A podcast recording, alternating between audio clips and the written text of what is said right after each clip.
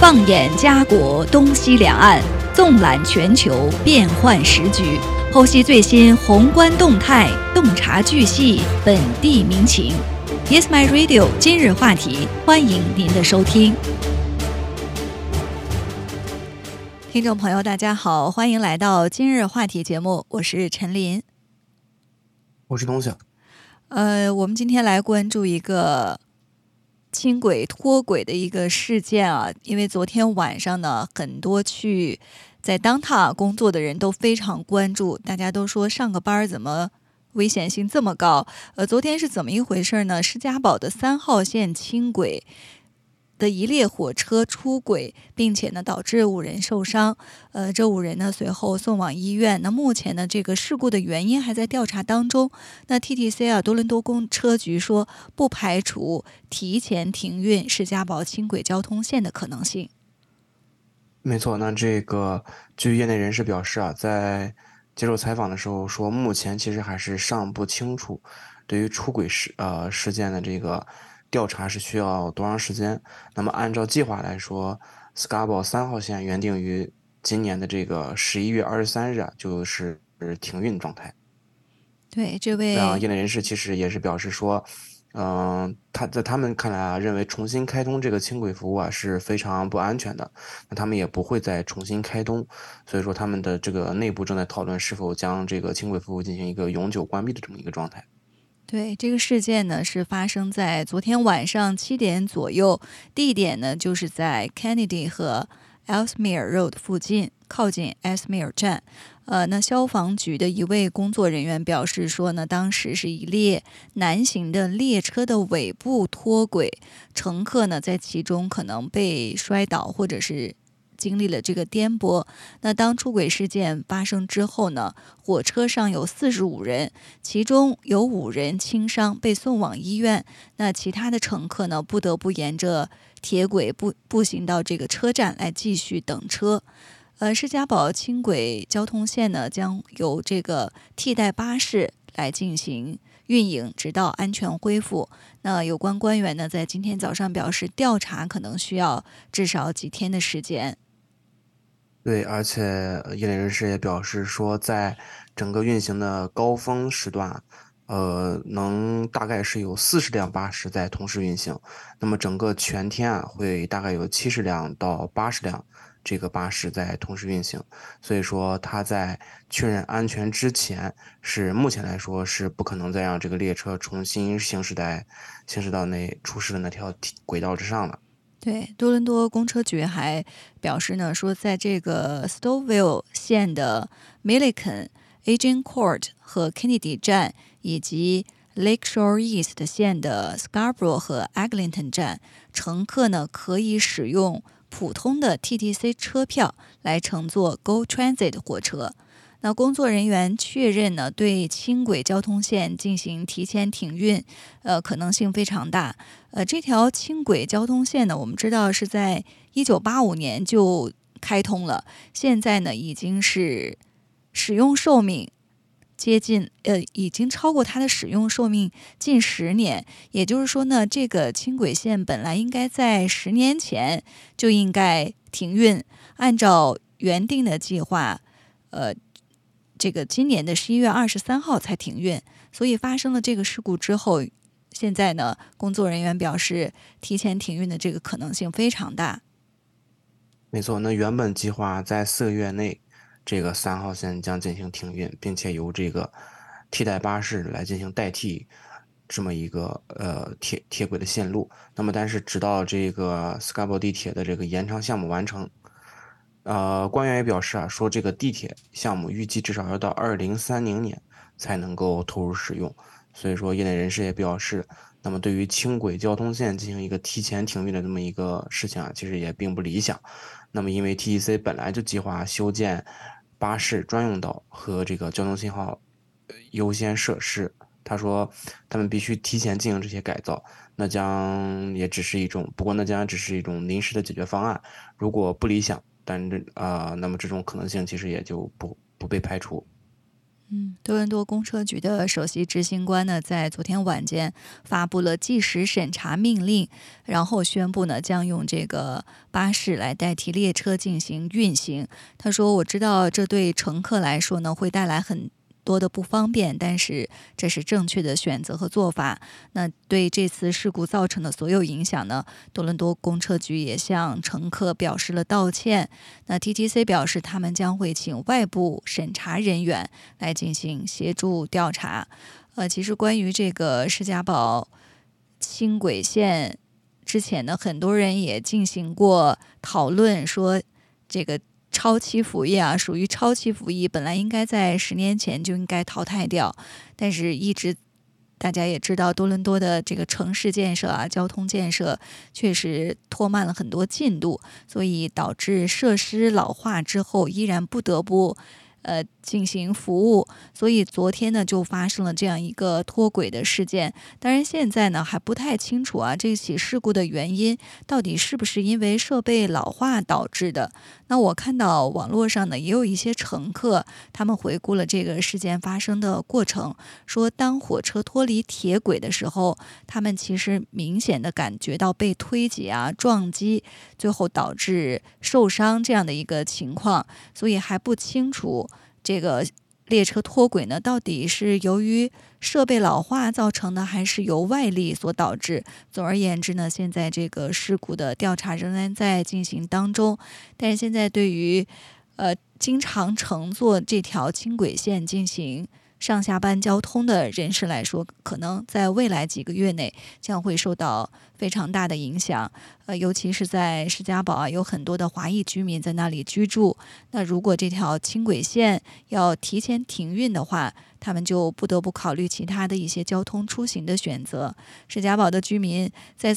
这之前呢，也说啊，呃，这个施加堡似乎是被多伦多遗忘了，因为很多的交通设施。老化，还有呢，就是交通的路线对于他们来说呢，并不是十分的便利，所以这对当地的居民来说确实受到了非常大的影响。但是，现在呢，公车局给出的一个方案就是，这些乘客呢可以用这个 TTC 的票价来乘坐购火车，这也是事后的一个弥补性的一个措施。呃，总而言之啊，大家如果您居住在这个区域，就在未来呢要规划好出行的。呃，方式可能要对您的出行有所影响。呃，那接下来呢，我们再来关注来自中国方面的话题。那么，在这个七月二十四号北京时间啊，七月二十四号，呃，中共中国中共中央政治局呃召开了会议，部署了下半年的呃经济工作，同时呢，也分析研究当前的经济形势。呃，这个会议。举行之后啊，我看到很多人，尤其是经济学家，对这些措施一系列的措施呢进行了分析和总结。其中，他们表示这个会议非常重要，释放了很多的重要信号。这呃，就是大家对这个中国当前的经济形势到底怎么看？还有呢，就是下半年的经济工作该怎么做？那么，这今天呢，我们也给大家。分享一下会议的有关内容，让大家呢了解这方面的一些信息。没错，那么这个会议呃中中中央政治局召开的这个会议啊，其实也是分析研究了当前中国经济运行面临的一些困难和挑战。并且总体从呃从这个总体的目标，包括宏观政策进行一个市场的调控，以及扩大国内的需求，以及促进房地产市场平稳发展和活跃资本市场等呃市场等多个方面，对下半年的这个经济工作进行了一系列的部署。所以从从总体上来看，这一次会议还是有九个十分呃重要的看点是值得大家来关注的。那么第一个看点就是说。这个应该要理性把握当前的这个宏观经济形势与任务。那么这次会议啊，其实首先就是明确了当前经济运行困难面临的一些新的一些挑战。首先就是主要原因就是因为国内的需求不足，那么一些企业经营困难，重点领域风险隐患比较多，而且这个外部环境复杂严峻啊。然而通过这些情况，我们也是能够理性的看到，说上述这些诸多问题啊，在很大程度上。是受到内外部冲击，共振，再加上这个疫情疤痕的这个效应所致，也就是不仅是受内部和外部的冲击，再加上疫情的这个导影响导致的这个上述的一些问题。那并且会议也指出说，这个疫情防控平稳转段之后啊，这个经济恢复是呈一个波浪式的发展，曲折式的前进的这么一个过程。所以啊，业内人士也认为说，这个经济总量的修复和结构的调整是需要一定的时间的。那么，随着疫情冲击越走越远，这个疤痕效应越来越小，而在国内各项稳经稳各项呃经济政策组合的这个发力推动之下，结合中国经济具有的一个巨大发展韧性和潜力，那么经济啊长期向好的。方向发展的这么一个基本面是没有改变的，并且这个会议啊明确提出了下半年经济工作的这个总体要求，就是要坚持从这个稳中求进的这么一个工作总基调，着力于扩大中国市场内需，提振呃提提振信心以及这个防范风险，那么不断的推动经济运行持续好转，呃以及这个内生动力持续增强，社会预期。持续改善风险隐化，持续化解，那么推动经济实现质的有效提升和量的合理增长，也是这个会议提出了下半年的这么一个经济工工作总体要求。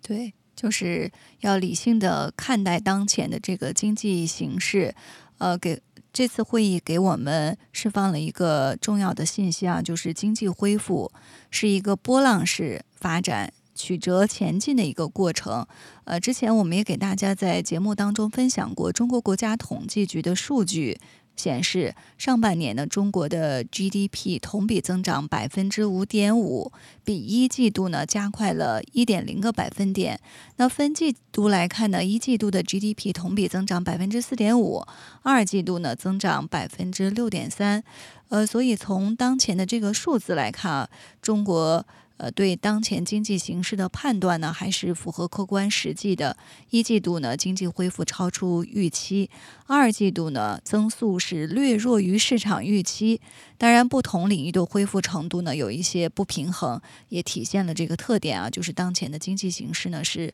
波浪式的发展，曲折式的前进。呃，当然，呃，与会者呢也。这个表示说，在这也是在这个引导预期，提醒各方面呢要科学的看待当前的形势，同时呢也坚定对发展前景的信心。呃，这是会议的这个第一大看点。那第二大看点呢，就是进一步发挥消费拉动经济增长的基础作用。那在会议当中呢，就强调会积极的扩大国内的需求，发挥消费拉动经济增长的基础性作用。通过增加居民收入、扩大消费，通过终端需求带动有效的供给，把实施扩大内需战略同深化呃供给侧结构性改革有机结合起来。呃，今年以来呢，尽管外需持续走弱，但是消费呢是快速回升。呃，重新成为经济增长的第一拉动力，有效带动了经济保持较快的增长。呃，上半年啊，最终消费支出增长对经济增长的贡献率达到了百分之七十七点二，拉动了国内生产总值五点二个百分点，比去年全年的贡献率呢是明显提升。那其中呢，一季度贡献率是百分之六十六点六，拉动 GDP 三个百分点。第二季度以来呢，内生的动能有所减弱，而且呢，从两年、三年和四年的平均增速来看，消费较疫情前常态增长水平呢仍有不小的差距。所以，为确保实现预期增长目标，巩固当前经济稳步复苏的态势，下半年呢继续推动消费保持较快增长，仍然是第一要务。没错，那这个会议当中也指出啊，说要提振汽车、电子产品、家具等这个大宗消费，推动体育体闲休、体育休闲、文化旅游等这个服务消费。那么众所周知啊，这个汽车消费其实是约占呃整个社零的九分之一，那么拉动。对整个社会的经济拉动作用也是非常明显的。那么汽车的这个销售持续向好，会对消费产生一个较大的带动作用。那么今年以来，我们可以看到，那服务消费已经占到整个消费的四成左右，服务业持续好转，对消费加快。恢复有着一个较大的促进作用。那么在今年的年初开始，旅游业也是快速恢复，仅仅用了半年的时间就达到了去年一年的水平。那么整个暑假仅仅也是用了半个月，出游的人次就已经超过了二零一九年的同期水平。那么尤其是在下半年，随着需求的这个稳步回升，那整个就业形势也是逐步放缓。呃，各地的这个促消费政策不断加码叠加，那么这个消费场景呢也就进一步的增多，消费啊有望是继续保持一个较快的增长。嗯，所以我们在这个疫情之后也看到，呃，中国国内经济的拉动呢是，呃，有一大部分都是消费终端的消费做出了贡献。其实从我们身边也能感受到啊，自从这个疫情之后，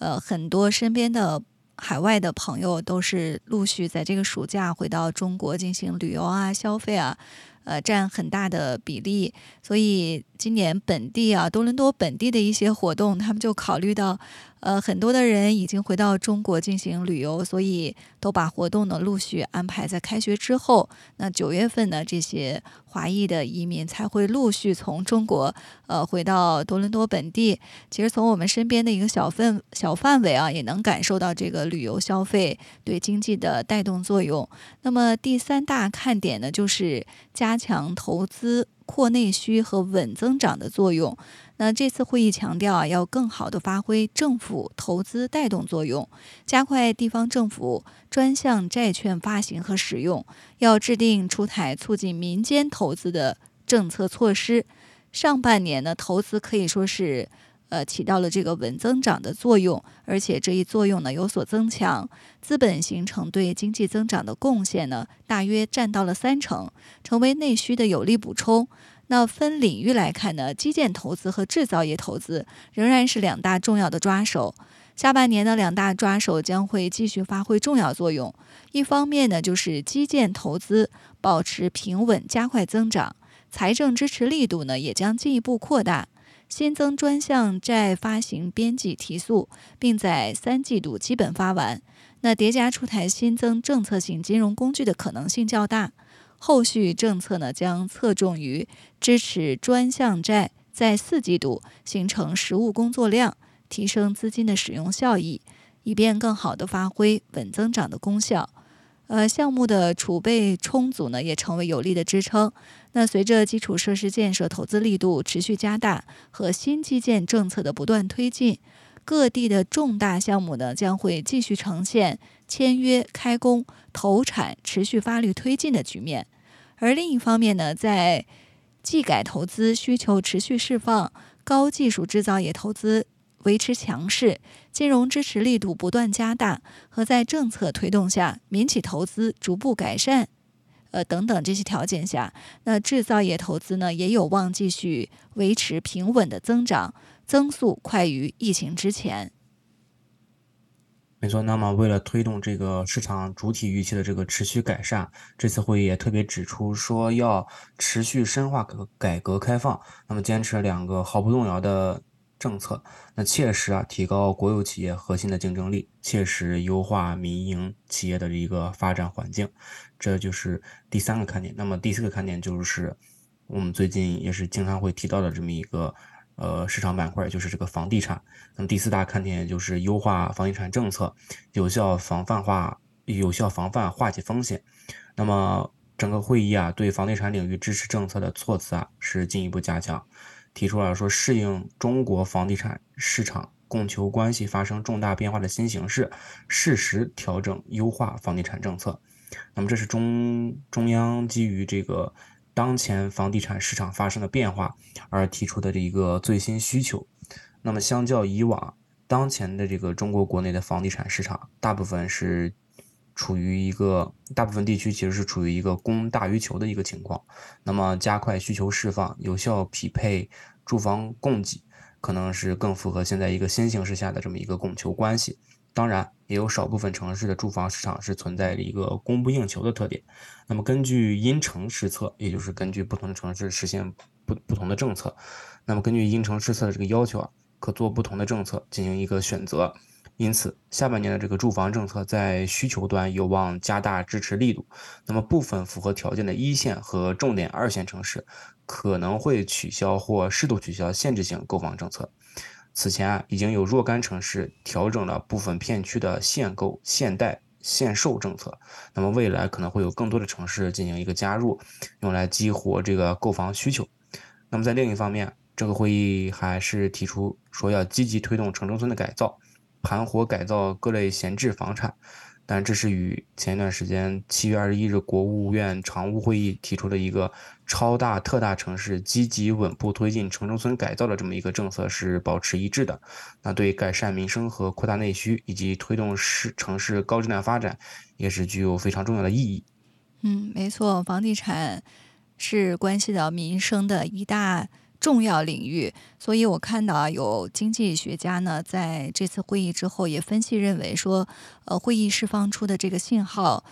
呃，提示呃民众啊，就是房地产政策呢有望再次宽松升级。那这一次会议的通稿呢没有提及说房住不炒，但是呢不意味着政策的全面转向，房住不炒呢依然是地方因城施策的底线。呃，所以尽管这个房地产的限制性措施啊，一些政策呢，呃，已经基本放开，呃，普通二线和三四线城市，其实在过去的一年多的时间里，呃，房地产的政策空间呢，呃，比较开放。那么短期来看呢，这部分城市的房地产政策有望进一步优化，优化住房信贷政策，放松郊区的限购，降低交易税费等等。呃，这些措施呢仍然是政策的方向，但是呃，房住不炒啊，依然是它呃各个城市实施这个政策的底线。呃，那么这是第四大看点，有关房地产政策。那第五大看点呢？呃，在这次会议当中，我们看到指出就是政策利好，活跃资本市场，提振投资者的信心。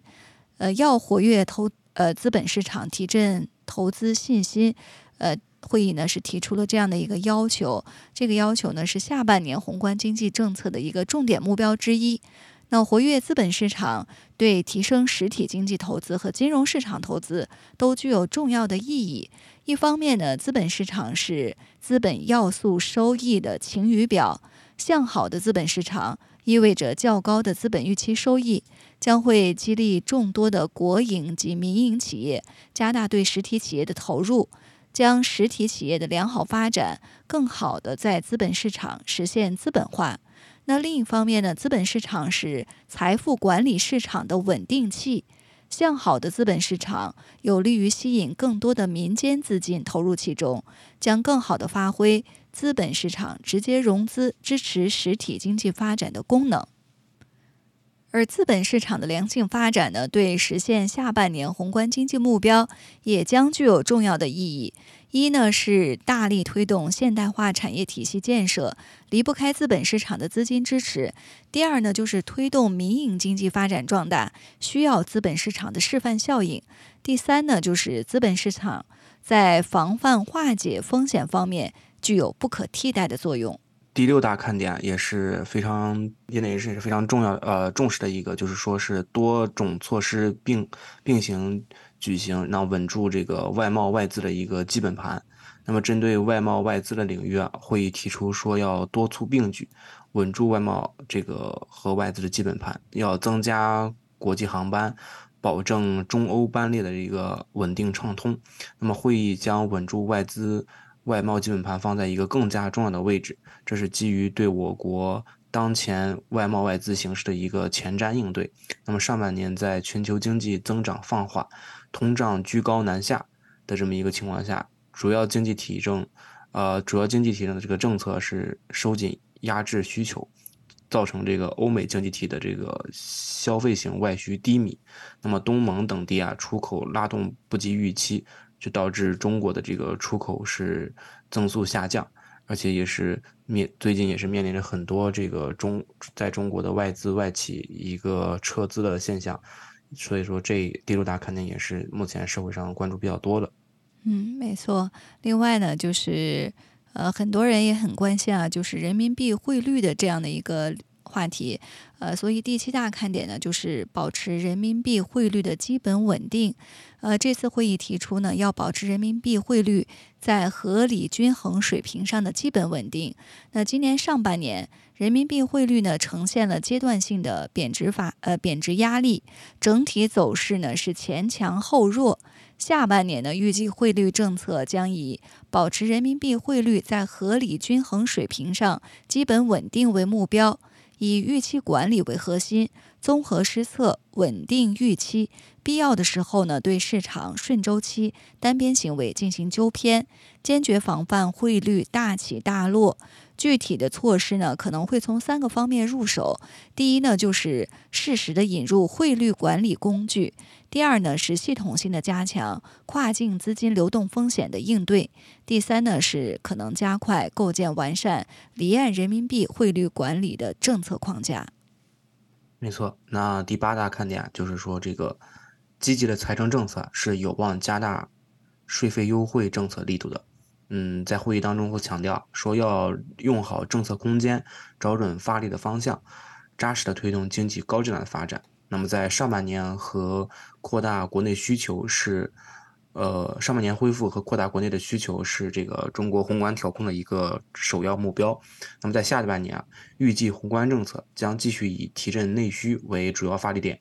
以三农就是这呃和这个中小型。中小微型企业、民营企业、科技创新、先进制造业、数字经济、房地产等重要领域与薄弱环节为发力方向，不断的加强逆周期调节和政策储备，充分挖掘出宏观政策操作的一个空间。那么，综合运用多项政策工具，打好这个政策的组合拳，做好呃政宏观政策间的一个有效协调的配合，那么精准有力的实施这个宏观调控。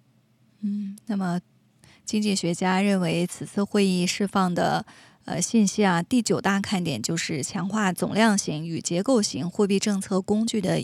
运用。呃，怎么理解呢？会议要求啊，说继续实施稳健的货币政策，发挥总量和结构性货币政策工具的作用。下半年呢，中国货币政策或许将继续坚持稳健的基调，不搞呃大水漫灌。要保障物价和汇率的基本稳定，兼顾短期与中中长期，兼顾内外部均衡，为中国国内需求恢复提供稳定而且相对宽裕的金融环境。一呢是或许将继续保持货币总量的稳定增长；第二呢是找准发力的方向；第三呢是价格型工具的使用或将更加谨慎。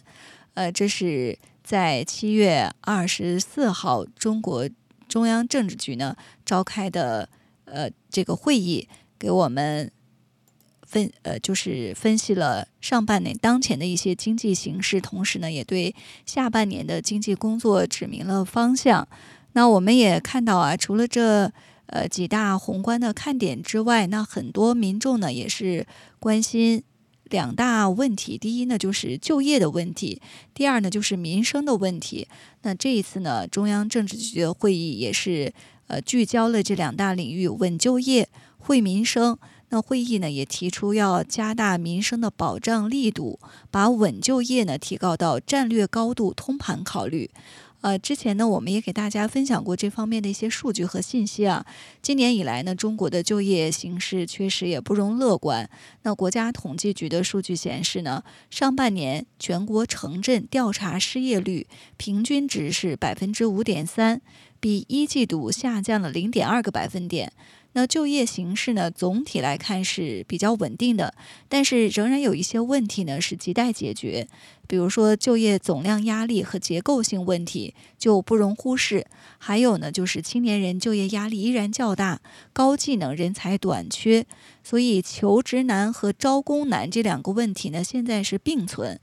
呃，那专家就分析指出呢，中央高度重视保障民生和促进社会稳定，那就业呢是实现这一目标的重要途径。那会议强调呢，将会把稳就业提高到战略高度来通盘考虑，这也意味着当下稳就业工作呢是刻不容缓。